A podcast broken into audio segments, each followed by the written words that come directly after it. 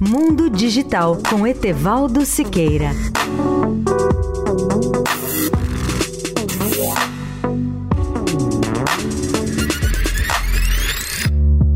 Olá, amigos da Eldorado. Começo com uma pergunta aos ouvintes. Vocês acreditam que a humanidade poderá superar os grandes problemas urbanos com projetos que utilizam as mais avançadas tecnologias para realizar o sonho das chamadas cidades inteligentes? Aliás, esse é um dos temas mais fascinantes e ao mesmo tempo mais complexos. E mesmo com as dificuldades encontradas em todo o mundo, eu acho que a longo prazo o uso de novas tecnologias poderá sim contribuir para a solução dos maiores problemas das grandes cidades. E para nós brasileiros, brasileiros, temos que admitir que os obstáculos são muito maiores nas grandes metrópoles do terceiro mundo, que cresceram de forma caótica e que precisam de investimentos brutais em infraestrutura, recursos que esses países não têm. Além do custo gigantesco da implantação desses projetos, em especial para países como o Brasil, aqui essas deficiências envolvem todas as infraestruturas de serviços como transporte, energia, comunicações, abastecimento, educação, lazer, saneamento básico, qualidade do ar e outras. Em cidades de países desenvolvidos, o problema mais grave é o da poluição, em especial em áreas de grande concentração de comércio, como acontece em Pequim e outras cidades chinesas, que têm conseguido reduzir reduzir a poluição de forma sensível, que foi muito mais grave no passado até há cinco anos. Há algumas cidades do mundo que já conseguiram resolver a maior dos problemas urbanos de todas as naturezas. Eu cito três grandes cidades como exemplo: Barcelona, Amsterdã e Singapura. Outras estão a caminho de grandes transformações, como é o caso de Xangai e Pequim, e a mais longo prazo, o Rio de Janeiro.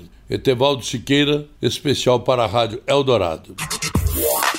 Mundo Digital com Etevaldo Siqueira.